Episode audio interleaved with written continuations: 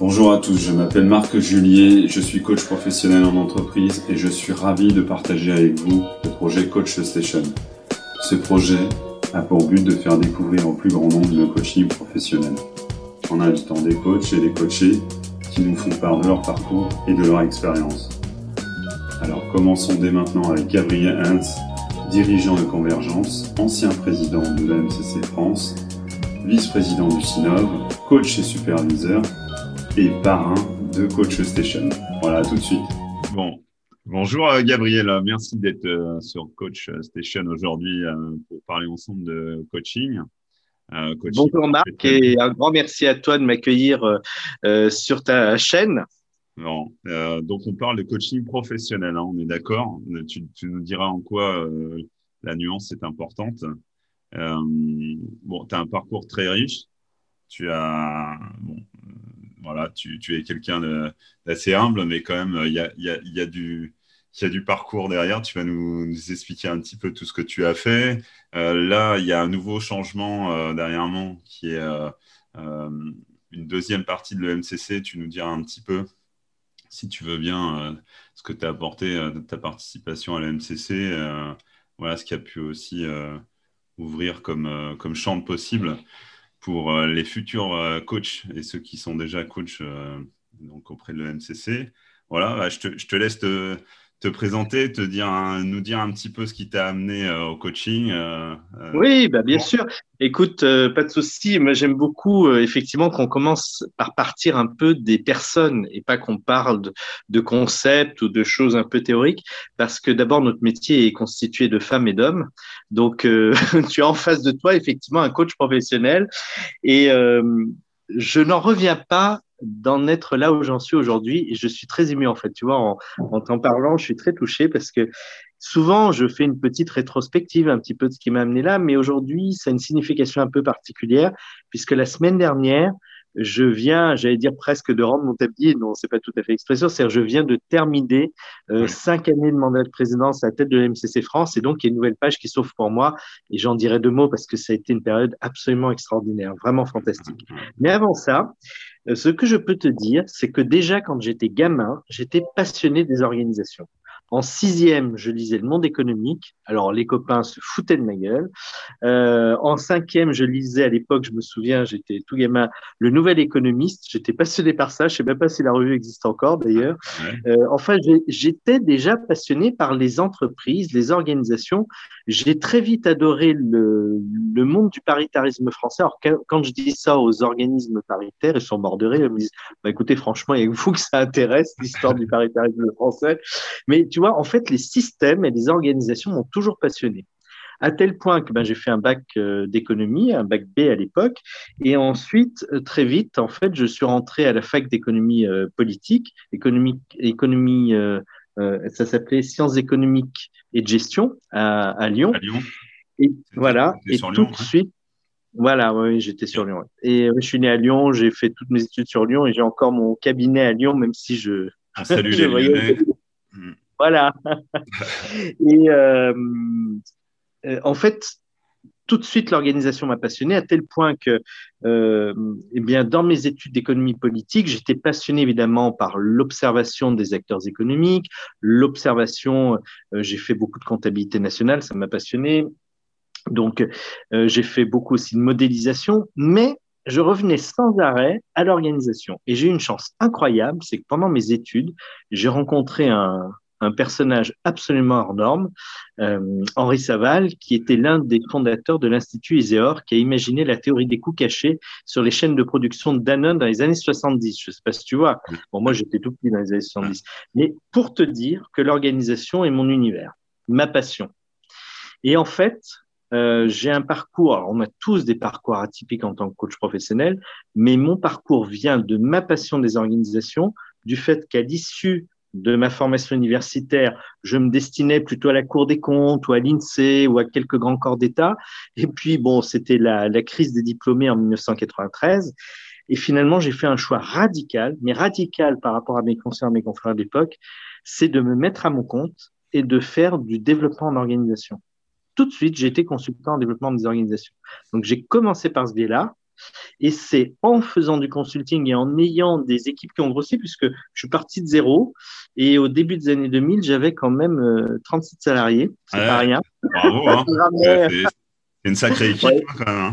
Ah ouais, je ramenais tous les mois pour payer les salaires. Ça faut plus trop en parler, mais quand même, voilà. Ouais, c'est une sacrée pression aussi, parce qu'il faut, gérer. Ouais, c'est clair. Il y a plusieurs et, Comment? Il y a plusieurs métiers d'ailleurs dans, dans, ce que tu as fait là dans le cabinet de consulting. Il y a, il y a, différents métiers. Bah, tu nous en reparleras après. Bien sûr, il y a le dirigeant, il y a le manager, il y a, il y a le l'expert métier, etc. Et en fait, ce qui a été d'extraordinaire, c'est que j'ai, on m'a dit à l'époque, mais tiens, tu as déjà rencontré des coachs d'organisation? Je dis, mais non, je sais même pas ce que c'est. Et donc, on m'a fait rencontrer, alors c'est déjà encore rare aujourd'hui, mais je te dis pas à l'époque, deux coachs d'organisation et je les ai intégrés dans l'équipe pour voir. Et puis, j'ai commencé à voir leur mode de fonctionnement. Je me suis dit, mais c'est hallucinant. Au lieu de dire aux clients ce qu'ils doivent faire, ils mettent en place un accompagnement qui permet aux clients de bâtir sa propre solution. Moi, ça m'a sidéré. Je les ai vus faire ça. Ça m'a sidéré parce que j'ai vu l'efficacité, la puissance derrière toute la finesse de faire monter les gens en autonomie, de voir chez eux ce qu'il y a d'excellent et non pas ce qui va pas de pas essayer de combler sans arrêt les lacunes, mais de mettre au contraire en lumière les excellences. Et quand j'ai découvert ça, je me suis dit, mais c'est hallucinant ça, c'est ça que j'ai envie de faire. Bon, et puis j'ai continué à faire du consulting. Puis un jour, j'ai un, un DRH d'une très grosse boutique euh, parapublique, dont je tairai le nom quand même pour une question de confidentialité, une très grosse boutique parapublique, qui me dit, qui s'était formé au coaching et qui me dit, mais comment ça se fait que tu dis pas que tu es coach? Ben, en bon fils de prof, éducation nationale, je dis, bah, tu sais, euh, je suis pas formé, je suis pas légitime. Mais il me dit, mais qu'est-ce que tu attends? Et ça a été un déclic. Je me suis dit, mais oui, qu'est-ce que tu attends pour te former? Ce métier est génial, qu'est-ce que tu attends? Et donc, euh, j'ai intégré une des, écoles euh, qui était déjà connues à l'époque. Il n'y en avait pas beaucoup à l'époque, mais celle-là était connue, c'était la plus ancienne en France, l'école de Vincent Hénard, transformation à Paris. Donc, tout de suite, dès le premier module, je me suis dit, ah, c'est mon univers, c'est génial. Et je me suis rendu compte que j'avais commencé à intégrer la posture de coach sur le terrain. Tu vois, en étant en contact avec mes collègues. Ah, c'est ça, grâce à ces fameux coachs euh, en organisation qui t'ont, enfin, voilà. un complémentaire finalement euh, déjà. Voilà. Et alors du coup, bah, tout de suite, ça m'a parlé. Et puis j'ai pu mettre un échafaudage technique et théorique sur ce que j'avais vécu sur le terrain. Et j'ai mieux compris la remarque de ce fameux DRH qui d'ailleurs vient de m'envoyer il n'y a pas longtemps un mot absolument extraordinaire. Donc, des années après, il se souvient toujours de moi et il me dit, mais quel parcours tu as fait, mais quel parcours, parce qu'il a appris que je quittais la présidence de MCC, il a vu la transformation d'ailleurs de notre métier euh, ces dernières années. Et je me souviens que j'étais dans mon élément. Voilà. Donc, euh, je suis arrivé par l'organisation, ce qui est pas courant. Euh, et derrière, bah, j'ai découvert la richesse et la puissance du coaching individuel je suis toujours un passionné du coaching de dirigeants, par exemple, aussi de manager. Euh, j'ai après découvert toutes les subtilités du coaching d'équipe. On vient d'en parler récemment tous les deux. Euh, donc ça aussi, ça m'intéresse énormément. Et puis, et puis et surtout aussi, je reste toujours un passionné du coaching d'organisation qui est vraiment un type d'accompagnement à la fois technique et très spécifique que peu de gens connaissent encore. Hein. Il y a des gens qui disent je coach des organisations parce qu'ils accompagnent des conseils d'administration, mais c'est pas ça un coaching d'organisation.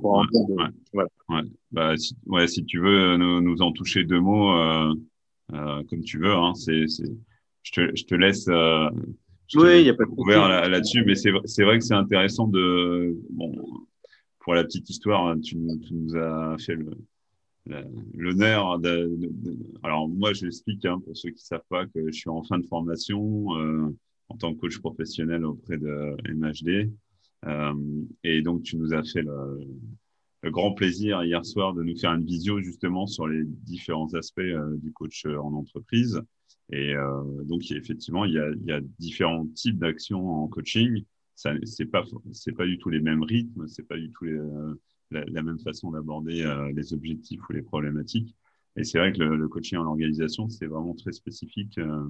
Ouais. En fait, c'est plutôt, c'est surtout le, oh, je pourrais en dire deux mots, mais c'est surtout le dispositif mis en œuvre qui est très spécifique dans le coaching d'organisation. C'est-à-dire que face à un système complexe comme l'organisation, nous avons besoin de mettre en place tout un système de complexité équivalente en face pour accompagner l'organisation. C'est ça qu'il y a de particulier. Du coup, le coach d'organisation doit être capable de piloter un système accompagnant, euh, capable d'identifier les processus parallèles, les effets miroirs, etc. Voilà. il y a des prérequis, il y a des prérequis par rapport à ça que tu conseillerais une, un, un, type de formation qui peut aider un petit peu euh, à aller vers. Alors, c'est intéressant. Il y a très peu de formations actuellement qui forment au coaching d'organisation. Euh, c'est assez récent, même s'il y en a une qui forme depuis quelques années d'ailleurs sur Lyon. On est en train de travailler à plusieurs écoles sur un référentiel de coach d'organisation et de systèmes complexes d'ailleurs. Et euh, on en a défini les grands principes. Il y a maintenant aussi une organisation qui a rejoint le CIMAX, dont je dirais deux mots, qui s'appelle le Centre européen des coachs d'organisation, le CECORP, Hein, qui est spécialisé là-dedans. Enfin, il commence à se faire beaucoup de choses. Et puis, il, y a, il, y a, il commence à y avoir de la littérature. La France fait partie des pays très en pointe sur le coaching d'organisation, notamment avec des gens comme Michel Moral, comme euh, Patrick Dubois, comme euh, Hugues Le Sceau, etc. ce sont vraiment des gens, ou alors je pense encore à, à Nicolas Schilfart, etc. Ce sont vraiment des gens qui se sont penchés sur ce qu'est le coaching d'organisation. Ok, ok. Bon, bah écoute, ça, on, suivra de près euh, ce type de coaching parce que je sais que c'est un sujet qui tient à cœur. Euh, alors, du coup, je t'ai un peu coupé dans, ton parcours. donc là, après le cabinet de consulting qui, petit à petit va basculer après la formation de coach avec, euh, ah bah, même pendant la formation, tu parles de mon cabinet à moi? Ouais. Ah oui, non, mais pendant la formation, j'ai dit à mes collègues, écoutez, moi, je n'ai plus envie de faire que du coaching. Donc, ça a été la bascule radicale. Alors, c'était marrant d'ailleurs, parce que dans mon groupe de pairs, euh, il y avait essentiellement des gens soit qui étaient en reconversion professionnelle, donc qui n'avaient pas de clients, soit des gens qui étaient en poste. Et j'étais le seul à avoir déjà mon cabinet, déjà des clients. Et en fait, je ramenais tous mes cas clients parce qu'à mes clients, je leur ai dit officiellement, bah, ça y est, je me forme au coaching. Maintenant, je ne fais plus de conseils, je fais du coaching. Et donc, je ramenais tous mes cas. Dans les groupes de pairs, ils étaient super contents. Les copines me faisaient des fiches de, de lecture. Les copains euh, me récupéraient des biographies. Et moi, je leur ramenais tous mes cas. Tu vois, et j'en avais un. C'est-à-dire que moi, j'ai jamais manqué de travail. Quand je pense qu'il y en a qui disent qu'on peut pas vivre de ce métier, moi, depuis, euh, depuis euh, le milieu des années 2000, je ne vis que de ça. Et puis aussi de supervision parce que je suis aussi superviseur. Mais euh, mon activité principale reste quand même le coaching. D'accord. Et, du coup, comment ont pris les, ils ont pris comment les clients là? Quand tu leur as dit on, on va passer maintenant du consulting au coaching? Parce que tu, tu eh nous feras la nuance tout à l'heure, il y a quand même des nuances. Euh, il, y a, parfois, on, confond euh, formation, euh, consulting, coaching. Il y, a, un mélange parfois qui se fait. Oui, alors surtout qu'en plus, c'est intéressant que tu me dises ça parce que j'ai beaucoup travaillé, bah, notamment avec Marie-Hélène Dini, hein, qui est la fondatrice de MHD, et aussi avec d'autres écoles. J'ai beaucoup travaillé sur le référentiel de compétences qu'on a, qu'on a déposé chez France Compétences pour le fameux euh, titre coach professionnel enregistré au répertoire national des certifications professionnelles, le RNCP. Donc j'ai travaillé sur ce, sur ce dossier avec beaucoup de passion avec les écoles. Et c'est vrai que on s'est d'ailleurs posé la question en observant les cohortes, on s'est aperçu qu'il y a un métier, le métier de coach professionnel, et il y a des emplois coach, formateur, consultant. C'est-à-dire qu'en fait, on s'est rendu compte et on l'a très bien expliqué à France Compétences, qui a accepté tout à fait notre, notre analyse du marché, c'est que quand un coach euh, intervient dans une entreprise, il peut y avoir dans son intervention des parties de consulting et des parties de formation. Et on ne sait pas toujours à l'avance comment les choses vont s'articuler, la proportion. Et c'est pour ça que souvent on nous dit, mais alors vous êtes coach, vous êtes consultant, vous êtes formateur. Ben, je peux être amené à être les trois, mais si je suis amené à mettre en œuvre les trois casquettes, c'est extrêmement important que j'ai des contrats parfaitement clairs avec mon client et que je ne lui fasse pas prendre pour du coaching ce qu'est du consulting ou du consulting ce qu'est de la formation, etc. Donc, en fait, on voit l'enjeu de notre métier, et c'est d'ailleurs la première compétence du coach professionnel, la première que vous apprenez, c'est comment je contractualise avec mon client. Et la deuxième, c'est être capable de faire émerger une demande et d'analyser même la demande avec notre client parce que souvent les consultants prennent les demandes telles que alors que les coachs vont aller creuser pour identifier est-ce que c'est la demande explicite, est-ce que c'est une demande latente, est-ce que c'est une demande confuse, est-ce que c'est une demande ambiguë, ambivalente, paradoxale, enfin je t'en passe, des non-demandes, etc. Donc notre deuxième compétence, voilà, notre deuxième compétence, c'est analyser les demandes. Voilà. Alors du coup, du coup, comment comment ça se passe? C'est-à-dire que quand il y a une rencontre, par exemple, dans le cadre de l'entreprise, il y a une tripartite. Donc, il y a, y, a, y a, une demande qui est faite. Bon, généralement, c'est la direction qui est un peu. qui peut qui peut débloquer ce type de, de demande. Est-ce que quand tu rencontres une personne que tu vas coacher, tu, tu, dis à ceux qui ont, qui ont fait cette demande au départ, voilà, ça, ça va être la partie qui concerne la formation, ou ça, ça va être euh, comment tu arrives à faire le distinguo auprès de, auprès de ceux qui ont, ont commandé, enfin, qui t'ont qui missionné finalement pour un coaching? Est-ce que tu leur dis, écoutez, j'ai bien, j'ai bien entendu qu'il y avait au départ une mission de coaching, mais je pense qu'il serait intéressant euh, d'avoir euh, telle ou telle partie sous forme de, de formation ou comment tu amènes Alors, en fait, déjà, euh, quand c'est du coaching individuel, c'est relativement simple d'identifier si la demande est bien une demande de coaching ou pas. Et puis, euh, donc, si l'essentiel du besoin, c'est du coaching, on passe un contrat de coaching. Et il n'empêche que de temps en temps, on peut être amené à transmettre un outil, un concept, euh, d'expliquer des choses. Donc ça, c'est plutôt la partie formative du coaching. Et puis, on peut être aussi amené à un moment, si par exemple le client est noyé, que le client est en extrême difficulté, de lui dire, ou, bloqué tout simplement, ou se sentant dans une impasse, on peut être amené en fait à délivrer un conseil. Mais ce que je dis, le coach ne s'interdit pas de donner du conseil, mais il ne le donnera jamais comme le fait un consultant. C'est ça la grande différence. Et où se situe la différence? Elle est majeure. Un consultant va dire, mais écoutez, vous avez tel problème, voilà ce qu'il faut que vous fassiez, et je vais vous aider à le réaliser, on va vérifier la conformité, et éventuellement, on mettra en place des actions correctives pour y arriver. Le coach ne va pas du tout procéder comme ça. Et attention, je n'oppose pas l'un et l'autre en disant l'un est bien, l'autre est pas bien, pas du tout. Nous avons besoin de consultants, il y a des consultants de très haut niveau, il n'y a aucun souci, et nous avavec même l'habitude de travailler avec eux, nous avons l'habitude de mailler avec eux, et nous-mêmes, moi-même, j'ai été consultant avant, il peut m'arriver de conduire des, missions de consulting. Mais quand nous délivrons du conseil en tant que coach, nous n'oublions jamais, enfin je l'espère, en tout cas j'espère de ne pas oublier pour moi, nous n'oublions jamais que le coach est d'abord là pour permettre à son client de bâtir ses solutions et de s'autonomiser. Le client apprend à se passer du coach. Et pour apprendre à se passer du coach, alors ça fait très anti-commercial, hein vous apprenez à ne plus me payer. c'est quand même pas mal. C'est pas toujours ce que font les consultants d'ailleurs. Hein Il y en a qui sont bien chaînés. Bon, voilà, nous, notre objectif, c'est quand même euh, l'autonomisation du client. Et du coup, quand on va donner un conseil, quand on va sentir qu'il est important de donner un conseil, je vais par exemple dire au client, tiens, là, je sens que vous êtes, euh, que vous sentez coincé ou que il vous manque peut-être une option. Est-ce que ça vous intéresserait que je vous partage ce que moi je ferais à votre place? Alors là, qu'est-ce que l'on fait? On passe un contrat avec le client. On lui pose la question. Alors... Et il nous dit oui ou il nous dit non. Oui? Donc là, là, là, tu ouvres une parenthèse, mais le coaching a déjà commencé, c'est-à-dire qu'on est déjà, euh, on, est, on est déjà sur quelque chose qui a, qui a commencé. Euh, oui, bien sûr, bien sûr. Non, mais là, c'était pour t'expliquer les différentes postures. Euh, et puis après, une fois qu'on a délivré le conseil, on va dire au client, et du coup, comment, si ça vous intéresse, comment vous verriez faire c'est-à-dire qu'on va vérifier la manière dont le client va se réapproprier dans sa représentation, dans sa manière de faire, dans son rapport au monde, dans ses croyances, ses valeurs, comment il va se réapproprier ce que le coach amène. Donc, tu vois, c'est très différent de la posture du consultant. Mais sinon, alors, le coaching individuel, en général, c'est relativement simple. Là où ça devient plus difficile, c'est en général quand on est face à du coaching d'équipe ou du coaching d'organisation. Alors, je ne vais pas rentrer trop dans les détails, mais dans le coaching d'équipe, par exemple, si vous faites du, du euh, team coaching, hein, de l'accompagnement d'équipe pour renforcer la performance de l'équipe, eh bien, il y a des moments où vous allez devoir euh, transmettre des choses, dire aux gens, bah, tiens, vous ne savez pas ce que c'est que la communication non violente, eh bien, je vais vous aborder quelques outils de communication non violente, OSBD, etc. Vous avez besoin d'identifier les processus parallèles qui vous mettent en difficulté, mais je vais vous expliquer ce que c'est qu'un processus parallèle et comment on le traite. Là, tu vois, c'est la dimension de transmission. Et puis, il y a des moments où on va être très haut non seulement sur le cadre, mais aussi sur le processus tu vois. Et donc là, on va être plus dirigiste éventuellement hein, pour que le client, par exemple, modélise une manière d'interagir dans le groupe.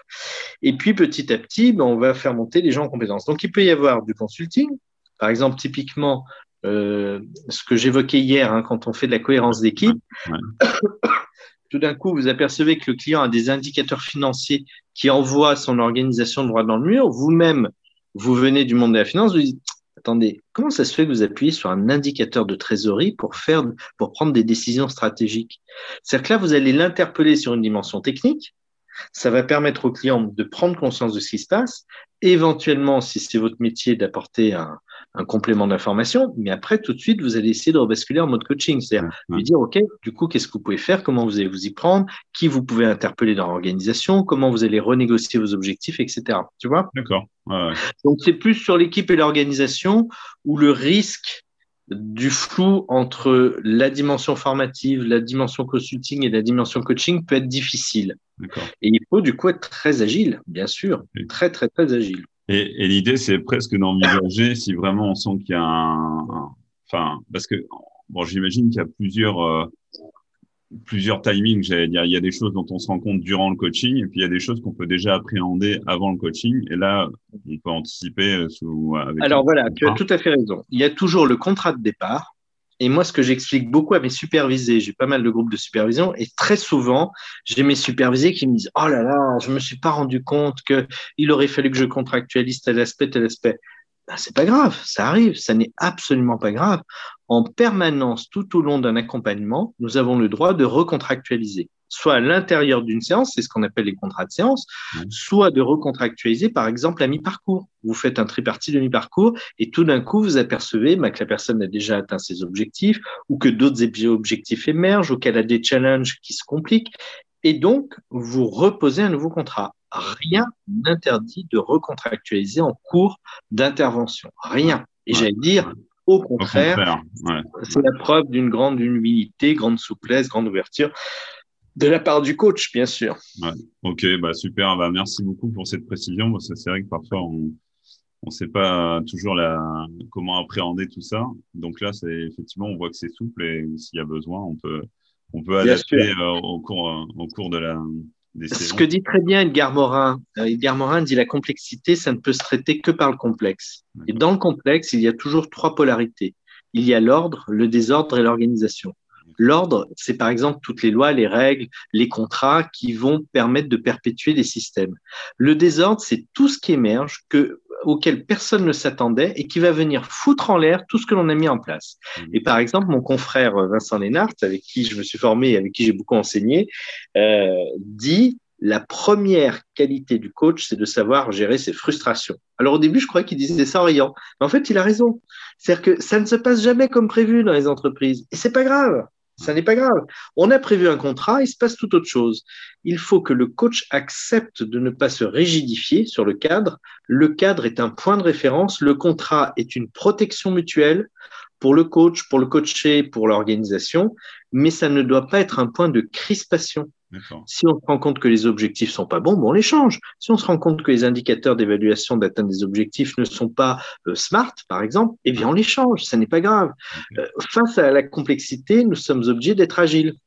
Parce que sinon, Edgar Morin dit il y a une troisième polarité, c'est l'organisation, c'est ce que produisent les systèmes eh bien, si on ne peut rien produire parce que le contrat est trop rigide et pas adapté, ou euh, parce qu'il y a trop d'anarchie dans ce qui est fait, il n'y a pas assez de cadres, pas assez, il n'y a pas de contrat, par exemple, eh bien, dans les deux cas de figure, on ne peut pas accompagner. Tu vois? Le propre de la complexité, ne l'oublions jamais, ce sont les trois polarités ensemble. C'est l'ordre, donc le cadre, le contrat, les règles, les us, les coutumes, tout ce qui va générer de la pérennité c'est le désordre, c'est tout ce qui émerge et que personne n'avait envisagé, qui va mettre un bazar pas possible. Hein. c'est le, c'est la, la, crise dans l'homéostasie des systémiciens, par exemple. Et puis la troisième polarité, qui est l'organisation, c'est-à-dire ce qui va sortir, ce qui va être produit. Tu vois, voilà. les trois en même temps. On peut pas en éviter un. ok. Bah, merci euh, pour cette, euh, cette, mise au point, j'allais dire, cette, euh, cette, mise en lumière. Est-ce que tu veux qu'on continue un petit peu sur ton parcours? Parce que là, on en y a une partie euh, donc après, bah, du coup, tous les clients sont convertis au coaching euh, et non plus. Ah oui, alors, ce qui est de bien, j'ai, je crois, une chance incroyable. Enfin, j'en sais rien, mais je finis par croire que j'ai de la chance. Moi, j'ai jamais eu de clients qui m'ont dit, mais qu'est-ce que c'est que ça, le coaching, c'est galvaudé. Moi, j'ai plein de consoeurs et de confrères qui me disent, ah oui, alors le coaching, c'est un mot galvaudé. Je n'ai jamais rencontré ce problème-là. Ce que je sais, c'est que je n'ai jamais commencé par aller voir mes clients en disant, vous savez, je suis coach professionnel, je suis un gars super, vous avez besoin de moi. Non. Jamais. Ce que j'ai toujours fait, je pense que ça, c'est quelque chose de gagnant pour les coachs, c'est que je me suis toujours autorisé à offrir 3, 5, 7, 10 minutes d'espace ouvert avec ma posture de coach, où je me suis autorisé à écouter vraiment les personnes, où je me suis autorisé à ressentir ce qui se passait dans la relation, parce qu'en fait, je t'ai dit que j'avais une passion, c'est l'organisation, mais j'ai une deuxième passion, j'ai une chance extraordinaire. Je suis comme Jean d'Ormesson, j'ai de la chance. Euh, j'ai une chance extraordinaire, c'est que je suis un amoureux de la relation. Je suis un passionné de la relation. Tu me mets au milieu des vaches comme mes parents me faisaient tous les étés à la campagne pour que je prenne l'air frais, pour que le petit Lyonnais aille prendre un bol d'air d'oxygène à la campagne. Eh bien, moi, je mourrais sur place. J'ai besoin de contact, tu vois. Bon, avec les vaches, c'est une autre forme de contact, mais. Euh, ouais. je me laisse, suis jamais trop joué Jacques Chirac à tâter le cul des vaches, hein, j'avoue. Mais bon, enfin, ça, tu pourras couper. Mais... non, non, allez, tu peux le laisser. Alors, plus sérieusement, euh, je suis un amoureux de la relation. Et tu vois, quand je rencontre des gens, tu vois, par exemple, quand tu fais des interviews, je sais pas si tu as vu, j'ai fait des interviews géniales de Joël de René, de euh, Claudie Nuret, euh, Pierre Rabhi. Enfin, j'ai vraiment eu une chance extraordinaire pendant cette période de, de mandature à l'EMCC. Et je me suis rendu compte, mais je sais, mais qu'est-ce qui fait que tu adores interviewer? Et je crois que tu vois ce que tu es en train de faire. J'adore ça, moi. Alors, dis-nous, dis-nous. ben, j'adore parce que, euh, en fait, ce qui me, ce qui me réjouit, c'est quand j'arrive à permettre à la personne de montrer d'abord ce qu'elle pense, ce qu'elle a vraiment envie de dire. Je ne sais pas lui faire dire à tout prix quelque chose, comme parfois certains journalistes. Et puis surtout, quand je la vois me dire ce qui la passionne. Quand je vois tout d'un coup le visage s'éclairer, que je vois le visage briller, et que tout d'un coup la personne me, me, parle de ses passions, de ses envies, de ses rêves. Euh, il y a un très beau titre d'ailleurs de Lennart, il a écrit un, un livre fantastique qui s'appelle, je ne sais pas si tu l'as lu, Engagement, Espoir, Rêve. J'ai trouvé ce titre extraordinaire. Ouais, on a tellement de bouquins à finir euh, que je te dirais. bon, puis il y en a plein dans le coaching. Mais hein, bon, y a, y a je le mettrai sur ma liste, c'est promis. Voilà. Donc, quand je vois mes interviewés tout d'un coup avoir le regard qui s'illumine et parler de leur passion, ben moi, ça m'émerveille. Ben, je suis un peu comme ça avec mes clients potentiels. Tu vois, euh, souvent, j'ai rencontré mes clients par hasard dans des salons professionnels. Mmh. Je tombais sur quelqu'un qui était en train de boire un café, qui était comme moi un peu perdu à se demander ce qu'il faisait là. Et puis je me souviens qu'une fois, je dis à une dame, mais euh, moi, c'est la première fois que je viens dans ce salon. Est-ce que vous savez quelles sont les conférences qui sont intéressantes? Elle me dit, vous savez, moi aussi, c'est la première fois, je sais pas trop. D'ailleurs, je m'ennuie un peu, je sais pas quoi faire. Je dis, ah bon, mais qu'est-ce que vous faites? Alors, elle me dit, je suis directrice régionale de, je te passe le détail quand même pour protéger la confidentialité. Et, euh, et je, il se trouvait, bon, c'était peut-être le hasard, mais il se trouvait que je connaissais un peu le contexte de son organisation, qui est une très, très grosse organisation française. Et je lui dis, mais j'ai l'impression qu'en ce moment, vous passez une période complexe avec une remise en cause de, vos missions, etc. Elle me dit, voilà, m'en parlez pas, c'est la catastrophe dans les équipes, les gens vont mal, s'interrogent sur l'avenir. Puis elle commence à me parler. Je lui pose deux, trois questions. Je lui dis, du coup, comment vous faites face à cette situation? Est-ce que vous avez d'autres pistes qui vous viennent à l'esprit? En fait, tu vois, je me suis mis naturellement dans la posture de coach. Et elle m'a dit, vous, vous êtes coach.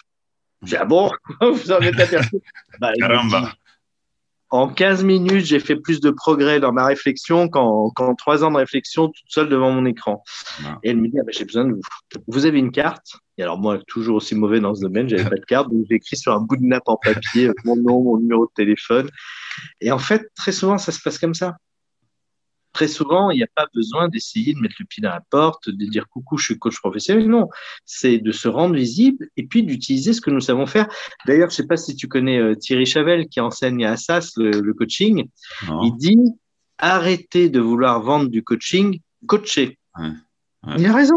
Ouais. Offrons 5-10 minutes. Et puis, si les gens ont envie de contractualiser avec nous parce qu'ils trouvent que notre posture est intéressante, ben c'est super. Et s'ils n'ont pas envie, c'est leur droit le plus absolu. Bien sûr. Bien sûr. Voilà. Alors, toi, tu as une phrase euh, que j'aime bien c'est euh, le coaching, ça se, ça, ça se vend pas, ça s'achète.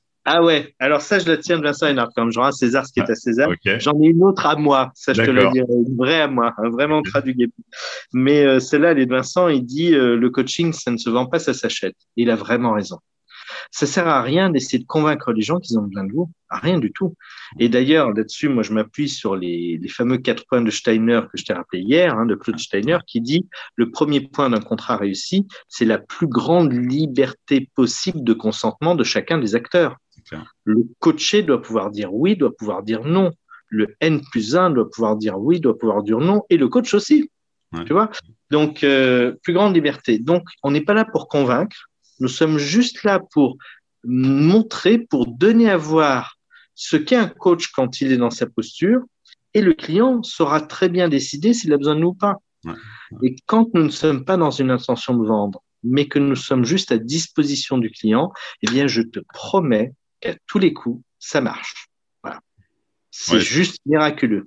C'est pas du tout la même attitude, effectivement. Euh, c'est pas la même façon d'aborder aussi la, personne. Euh, enfin, ça change beaucoup de choses. Euh, rien qu'au départ, quoi. Ben oui, c'est-à-dire qu'on n'est pas face à un objet marchand.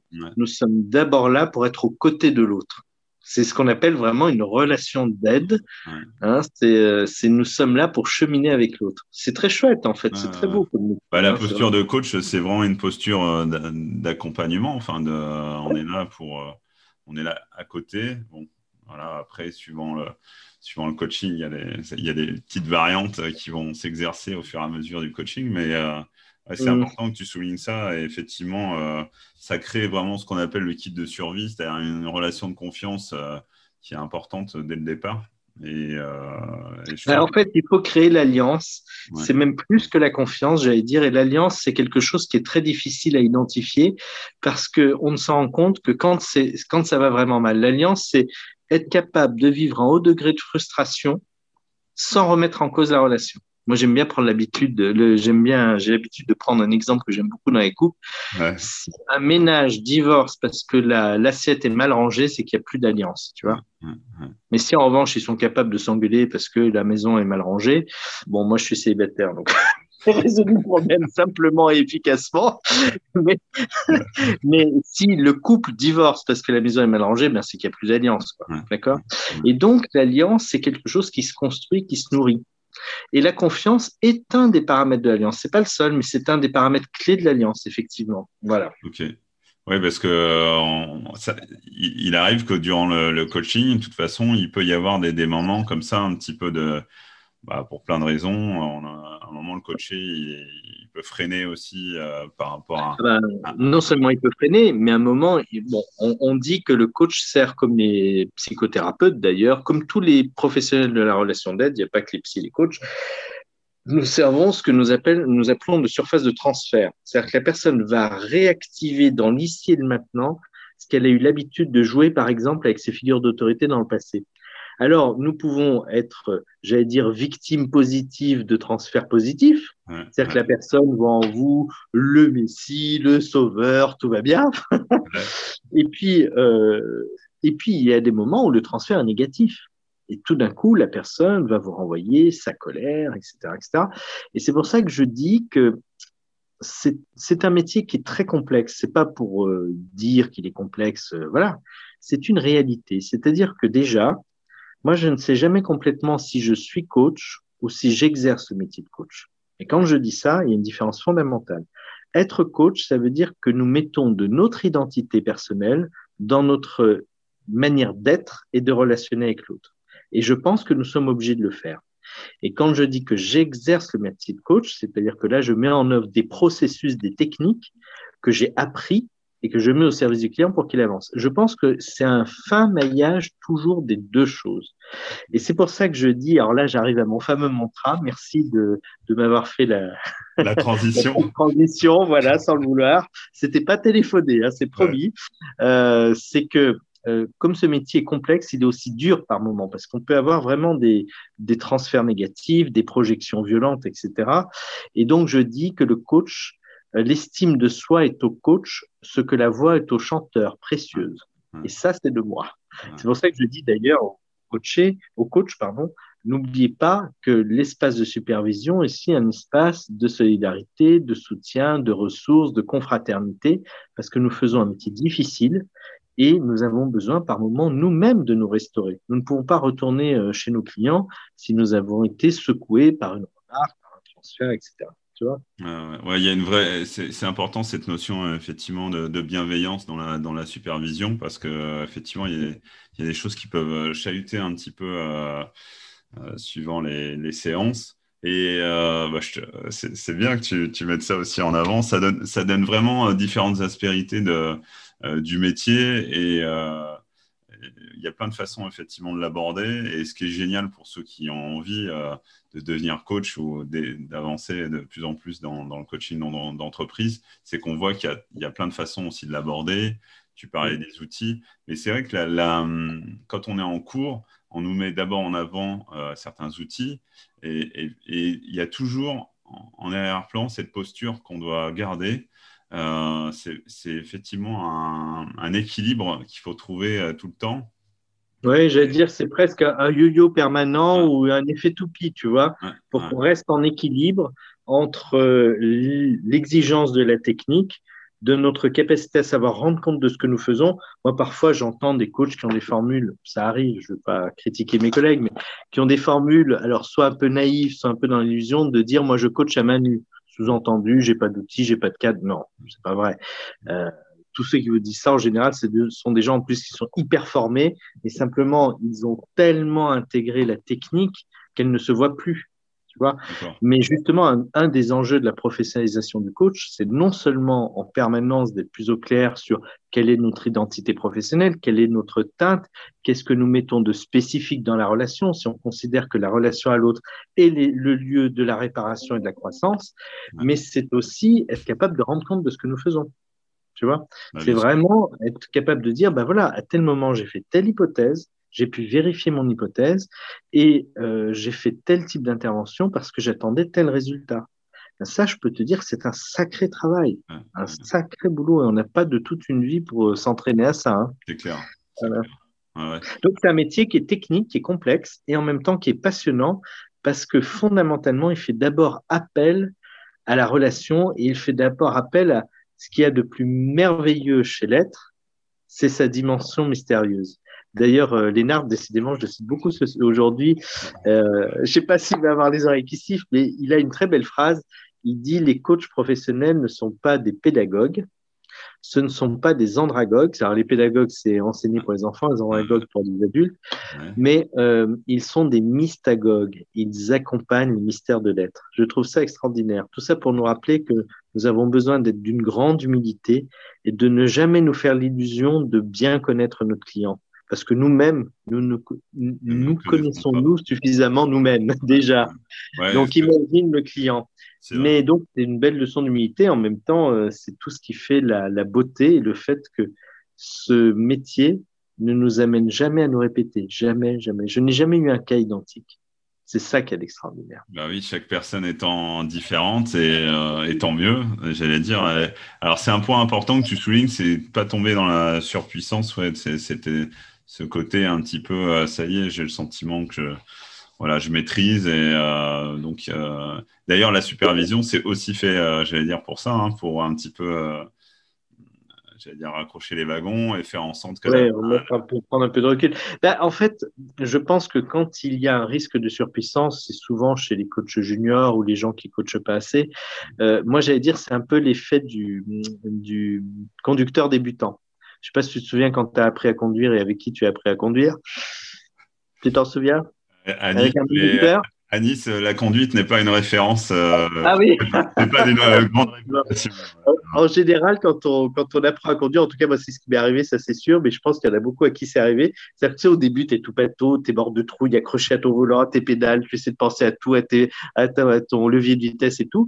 Et puis, tout d'un coup, tu commences à te dire, ah, ça va mieux, je conduis bien, oh là là, c'est super, je peux conduire un peu plus vite, et vlam, le ravin. c'est un peu ça, c'est-à-dire, bon, ben, la surpuissance, ça me fait rire parce que elle peut arriver dans le coaching, nous ne sommes pas des êtres infaillibles, mais ça n'est sûrement pas un élément euh, euh, aidant pour le coach.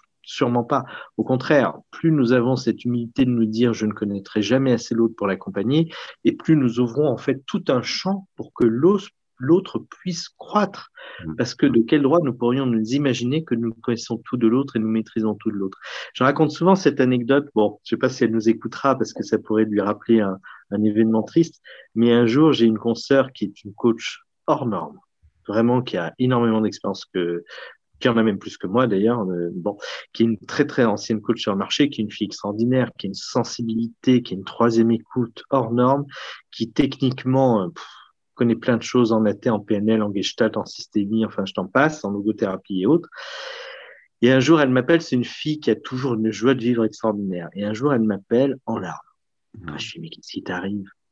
Elle me dit, tu ne diras jamais ce qui s'est passé. Ben, je lui dis, dis-moi.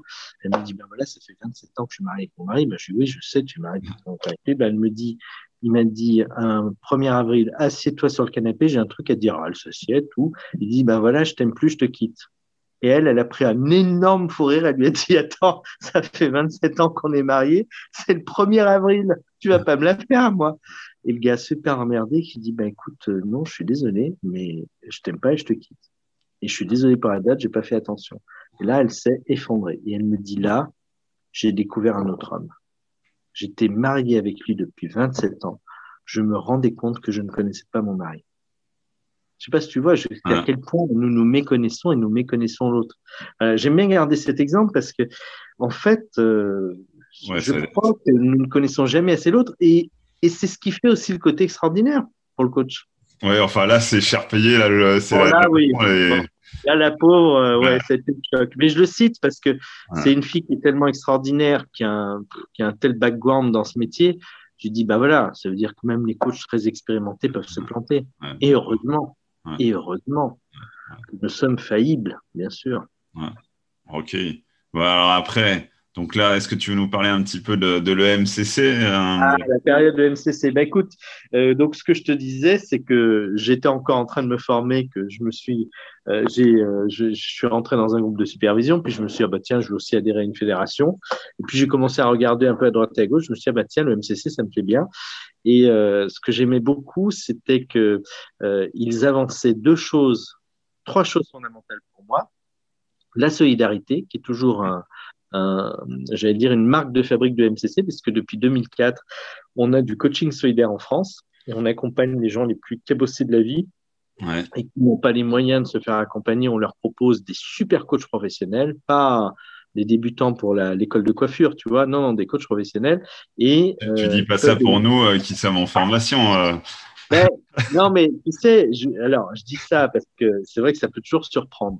Mais euh, quand on accompagne des gens qui sont très cabossés par la vie, surtout, nous devons limiter au maximum les risques d'intervention dommageable.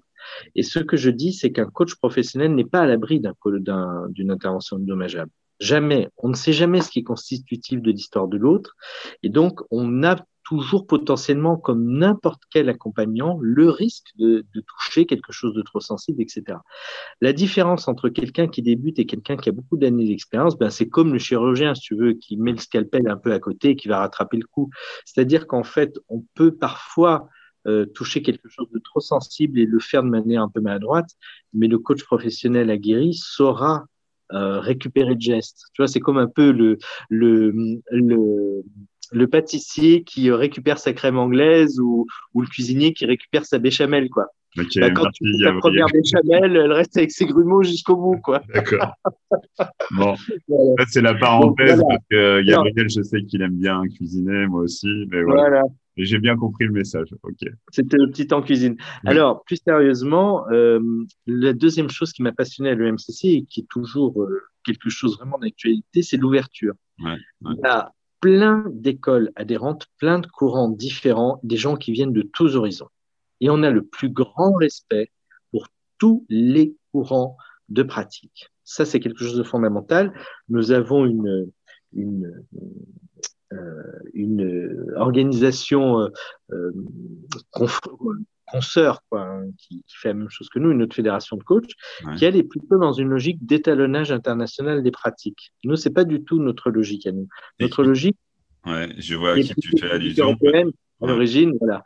Euh, qui est, alors, je disqualifie pas du tout ma consoeur, aussi, mais simplement qu'on n'est pas dans la même logique. Il y en a une qui est d'obédience américaine, avec une logique très process, et on garantit la même qualité de service partout dans le monde entier, alors que le MCC a vu son berceau naître en Europe, et en Europe, c'est plutôt la diversité des pratiques. Et d'ailleurs, je me rends compte, c'est intéressant que loin de la de l'état d'esprit de l'étalonnage international des pratiques, donc nous sommes dans la, la, valorisation de la diversité des pratiques, tout en essayant d'identifier les standards qui vont faire que le métier va être un métier de de très haut niveau. Mmh. Eh bien, euh, cette vision européenne est en train de gagner le monde entier.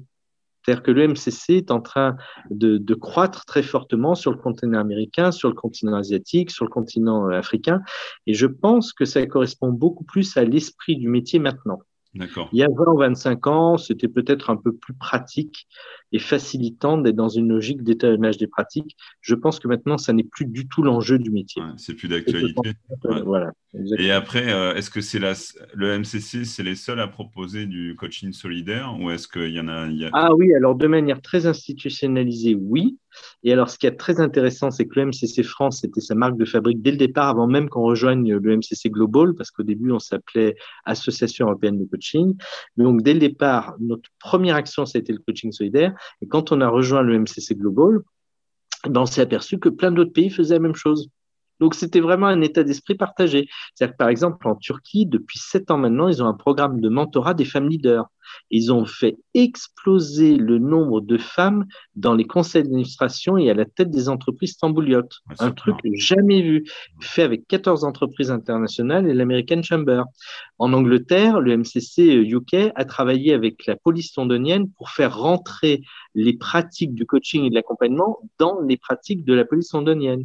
À Hong Kong, ce sont des consoeurs et des confrères qui luttent contre le suicide des jeunes. En Norvège, c'est un travail avec Médecins sans frontières euh, Norvège, tu vois. Donc, en fait, dans chaque pays, en fonction de nos cultures, ça, c'est aussi le propre de l'UMCC, c'est chaque pays euh, est autonome, développe sa culture, etc., tout en échangeant avec d'autres pays. Le MCC Global, c'est très différent de l'ICF. Le MCC Global, c'est vraiment une fédération de pays qui ensemble négocient, réfléchissent, font un travail, euh, avancer des pratiques, etc. C'est vraiment, et c'est chaque pays une voix, quelle que soit la taille du pays. C'est très challenge. Hein. le, MCC, France, qui est le deuxième pays de l'MCC avec 3000 membres, et puis un, pays, alors je ne vais pas en citer les pauvres parce qu'ils vont croire que je vais les mettre au pédigree, mais tu as des pays où tu as 50 ou 60 membres, des tout petits pays, eh bien, c'est un pays, une voix. Je te dis pas, hein, c'est. un peu comme le, comme, le, comme le Conseil européen, comme le, euh, le pas le Conseil européen, de l'Assemblée. Euh... Ah, tu veux dire euh, l'Assemblée européenne ou quoi? Oui, le, le, Parlement européen. Pardon. je, sais pas, je, je, perdais le nom tout d'un coup. Bah, tu as les Anglais qui ont une certaine relation collective, tu as les Français qui aiment bien s'allier avec les, les Allemands, tu as les Grecs qui sont toujours un petit peu atypiques, etc. Euh, etc.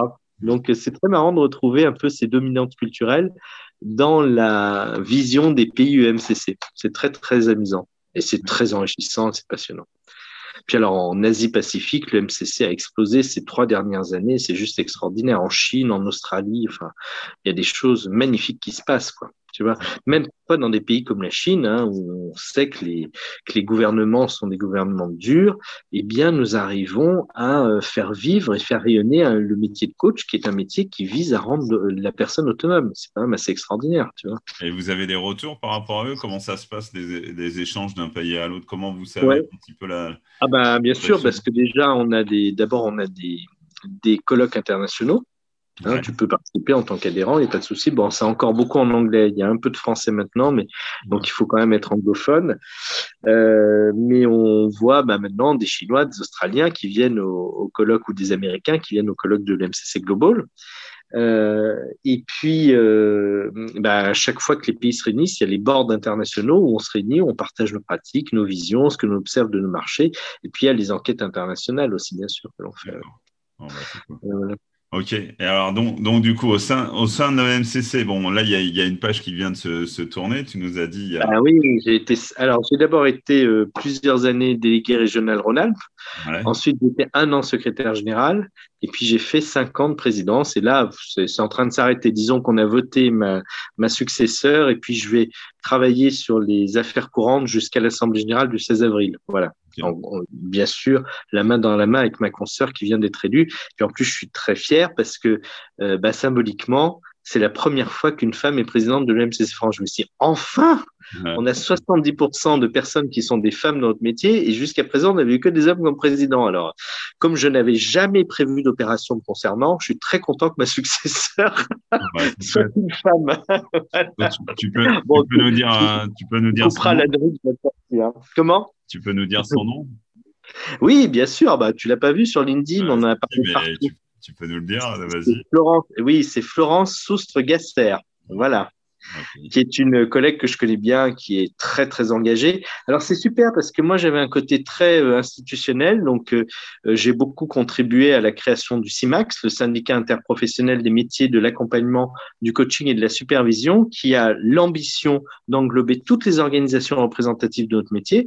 Donc il y a déjà le MCC France, l'ICF France, l'ASF Coach, le CECOR, le SIMPAC, l'AICC HEC qui vient de nous rejoindre un instant. Euh, il y en aura encore d'autres parce qu'il y a des associations d'alumni qui peuvent nous rejoindre, par exemple, comme c'est le cas d'AICC HEC.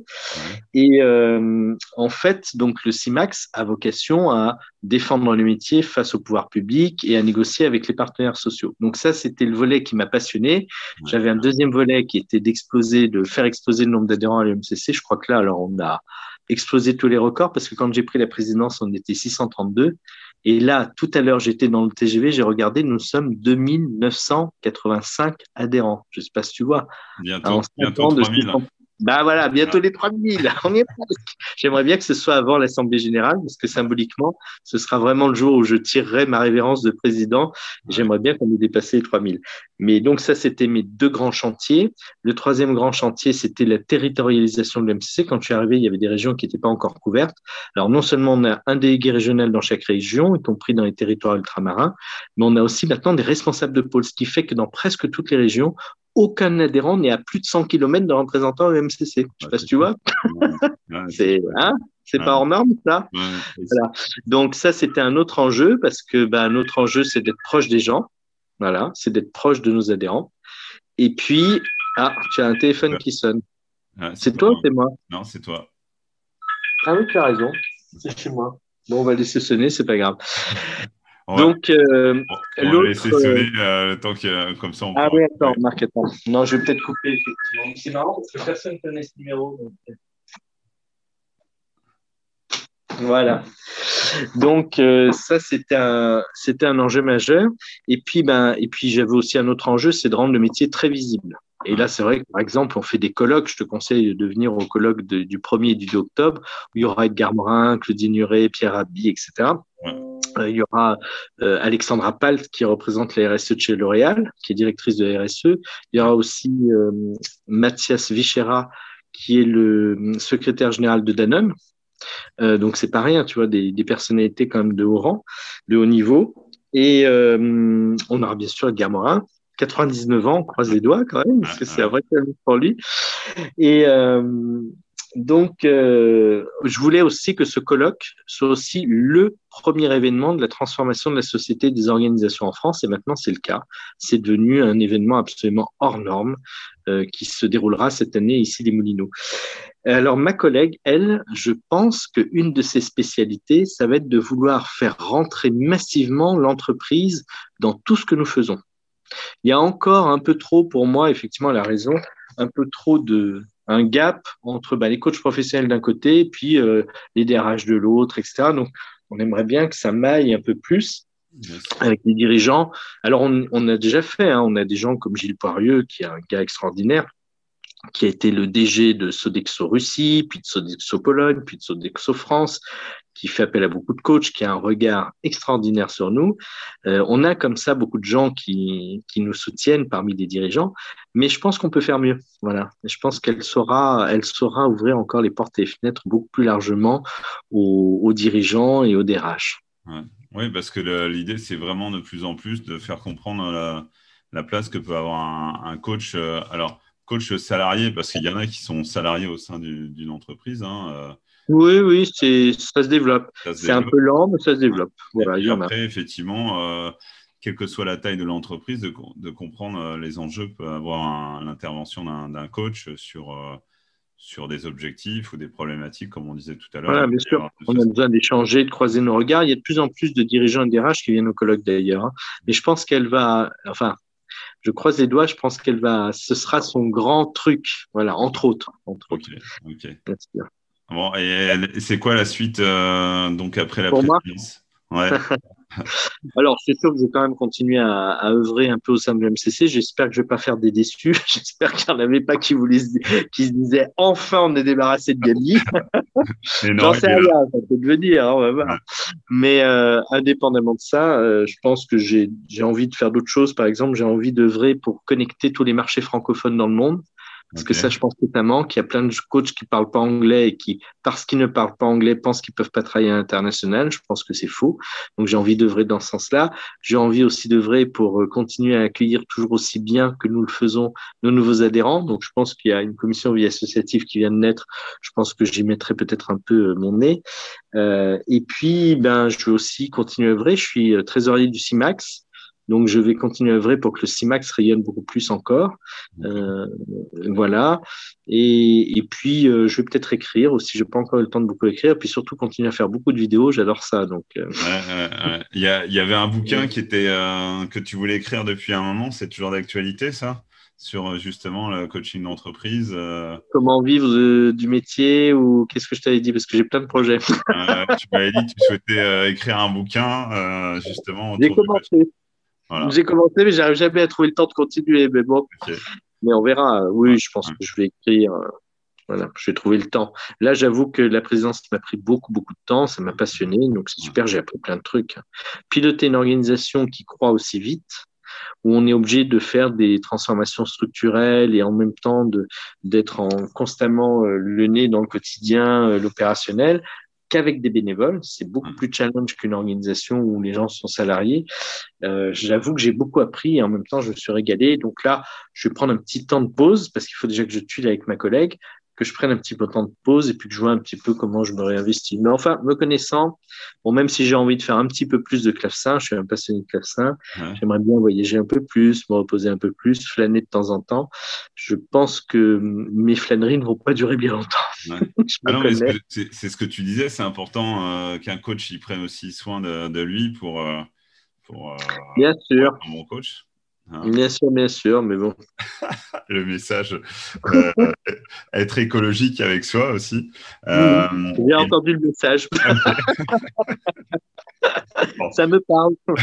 Alors, tu sais, moi, ce que je dis, j'ai l'habitude de dire, parce que nos clients, mes clients me disent Ah, ben vous aussi, vous rencontrez des problèmes Ah, ben, je dis oui, comme vous, euh, on peut s'engueuler. Ah bon, les coachs, ça bah, Je dis oui, mais je dis encore heureux qu'on vit les, les, mêmes choses que vous, parce que si on ne vivait pas les mêmes choses que vous, on ne saurait pas à quel point c'est compliqué. Donc, bah, moi aussi, j'ai besoin d'améliorer mon écologie personnelle. J'aurais besoin de dormir un peu plus, de prendre un peu plus de vacances. Ça, c'est un peu le risque quand on est dans un métier qui nous passionne. Et c'est vrai que le métier de coach professionnel, c'est un métier vocationnel et c'est un métier passionnant. Pas facile, mais passionnant et vocationnel, ouais, ça c'est sûr. En tout cas, je te remercie beaucoup parce que souvent j'entends qu'on ne peut pas forcément vivre d'une passion, qu'une passion c'est une chose, en vivre c'est autre chose. Bon, toi, tu es l'exemple vivant qu'on peut quand même vi vivre de oui, sa passion bien sûr. et un peu décomplexifier, enfin, j'allais dire ouais. décomplexifier un peu le, la, la, chose parce que souvent on en fait mmh. tout un, un étalage. Euh, mmh. Je trouve que tu as une façon de l'aborder euh, qui est assez humble, assez simple même si encore une fois le métier en lui-même est il y a plein de façons de Oui, en fait, il faut pas, tu le soulignais tout à l'heure finalement, euh, c'est d'abord un métier de profession libérale. Et le paradoxe, c'est que très souvent, parmi nous, il y a beaucoup de gens qui euh, ont quitté l'entreprise parce qu'ils ne se reconnaissaient plus dans la manière dont l'entreprise faisait les choses et avaient aussi l'ambition de l'accompagner en étant à l'extérieur du système. C'est-à-dire, ils étaient salariés, ils veulent devenir profession libérale. Et c'est vrai que du coup, il ne suffit pas juste de se former au coaching. C'est, il faut aussi acquérir un deuxième métier qui est le métier de l'entrepreneur. Et ça n'est pas simple. Et c'est souvent plus là que ça coince. C'est pas qu'on peut pas vivre de ce métier, c'est que parfois il y a des gens qui ne sont pas faits pour l'entrepreneuriat.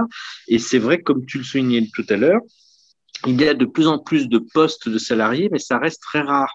Ouais, ouais. Donc, j'allais dire, quand vous avez envie de devenir coach professionnel, si vous voulez en vivre, Ouais. pas juste en faire un complément, mais si vous voulez en vivre, euh, assurez-vous quand même, si vous devez vous installer à votre compte, que vous avez aussi l'âme d'un entrepreneur et que vous, vous êtes prêt à prendre des risques, que vous êtes prêt à avoir une rémunération irrégulière, parce que finalement, moi, tu sais, j'ai fait un an de salariat dans ma vie.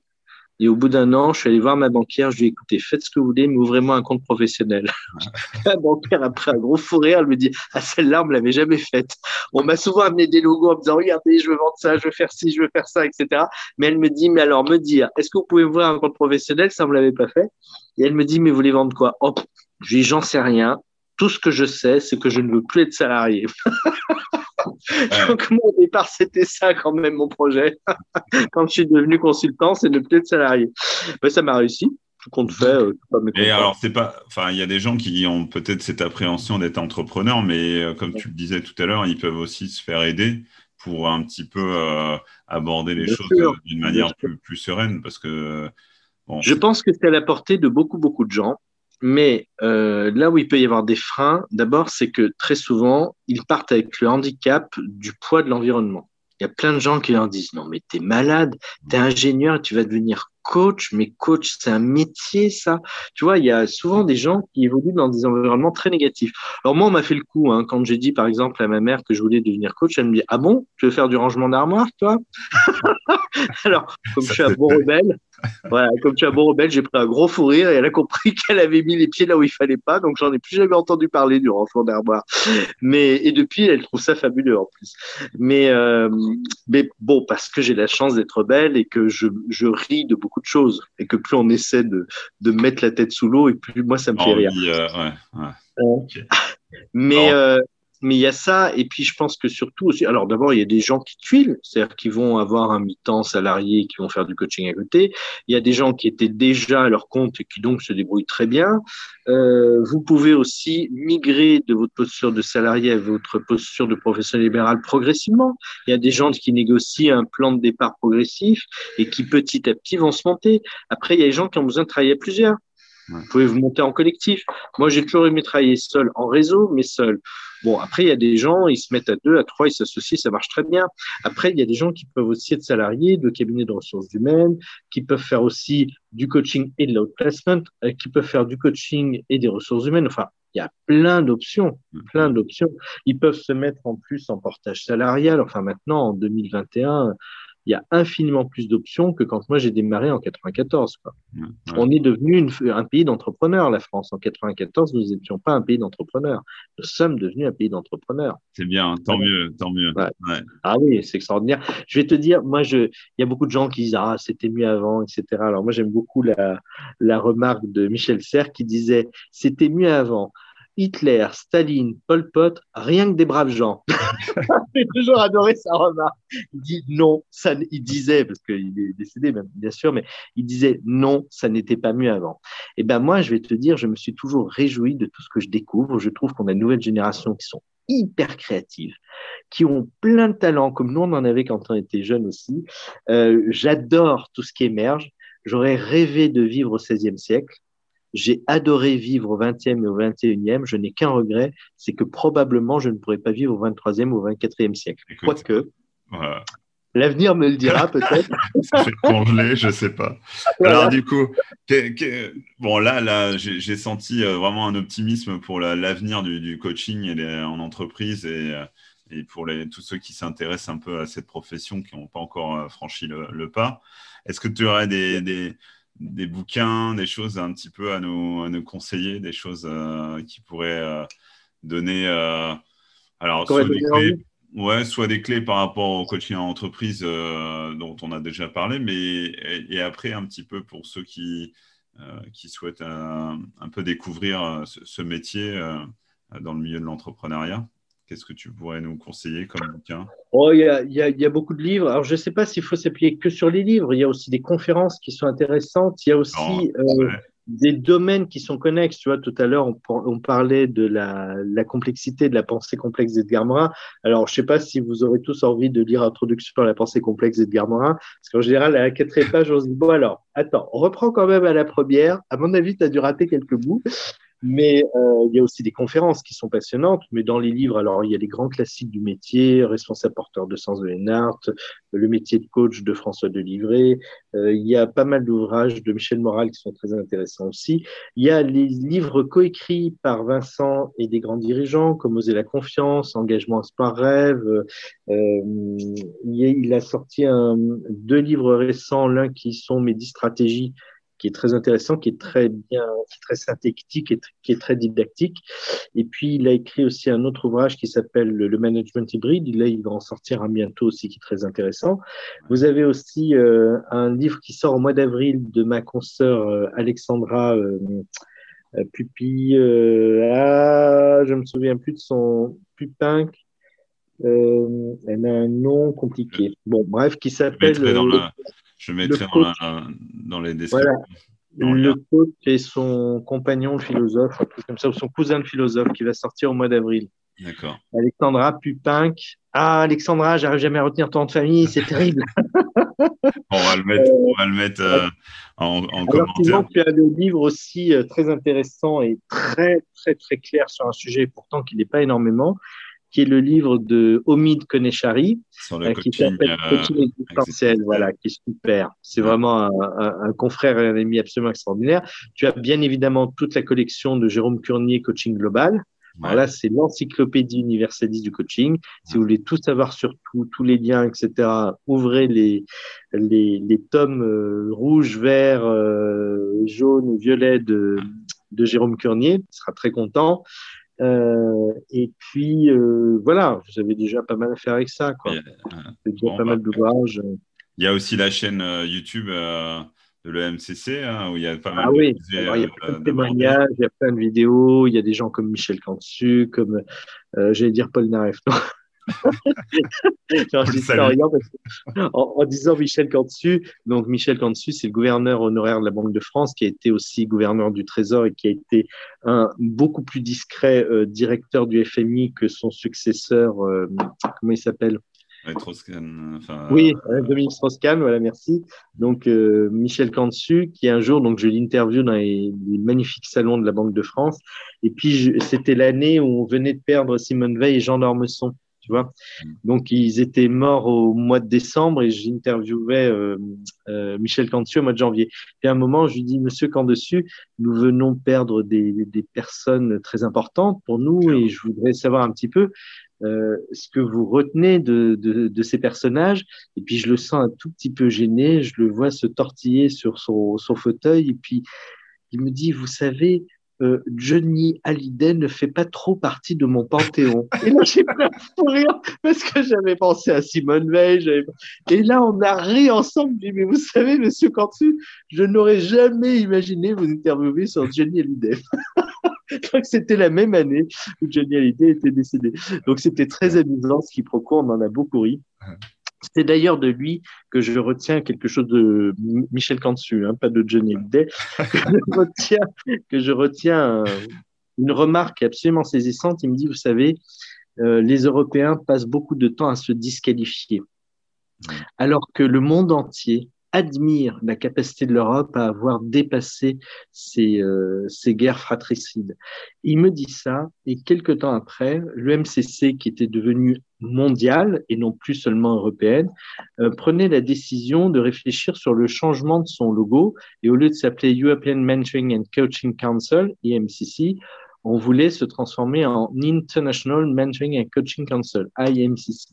Et donc, on met ça, on soumet ça au vote à tous les continents. Alors, les Européens, tout contents, ça y est, ils allaient transformer le I en I. Et puis les autres nous ont dit, non, mais vous rigolez, le E de European, nous, nous voulons le garder.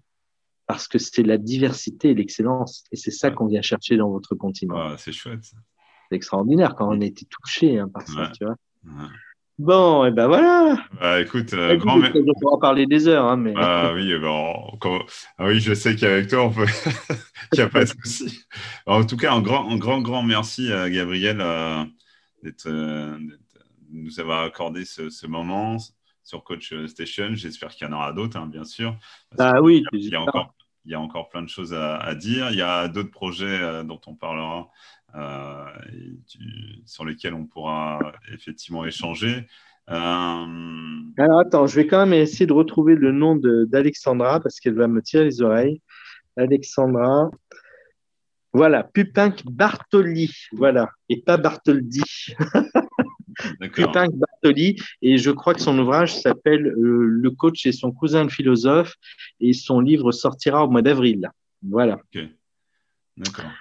Voilà, Alexandra pourra me pardonner. Pupinck Bartoli. D'accord. Bon, bah, on salue Alexandra. Ok. Voilà, en tout cas.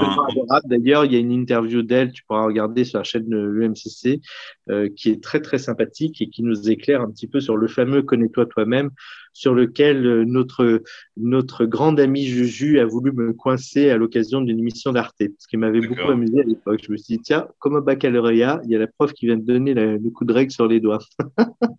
bon. Eh bien, écoute, un grand merci à toi. J'espère que tu as été trop non, non, non, c'était top. Vraiment, un grand merci. Euh, alors donc, euh, je t'invite à dire euh, Coach Station parce qu'on me dit toujours, je ne sais pas si ça, on le prononce bien. Comment tu dirais Coach Station, toi? Bienvenue sur. Bah, c'est sûr que Coach Station, ça, ça a un peu moins de panache. Hein. Alors, c'est vrai qu'il y a Station F à Paris, hein, donc bon, on ne dit pas Station F. Mais bon, Coach Station, c'est pas mal. ok.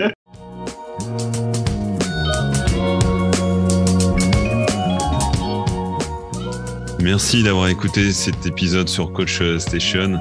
Si vous aussi vous souhaitez faire découvrir le métier de coach professionnel et de superviseur au plus grand nombre, alors partagez dès maintenant cet épisode. Vous pouvez bien sûr laisser une note de 5 étoiles avec un commentaire bienveillant.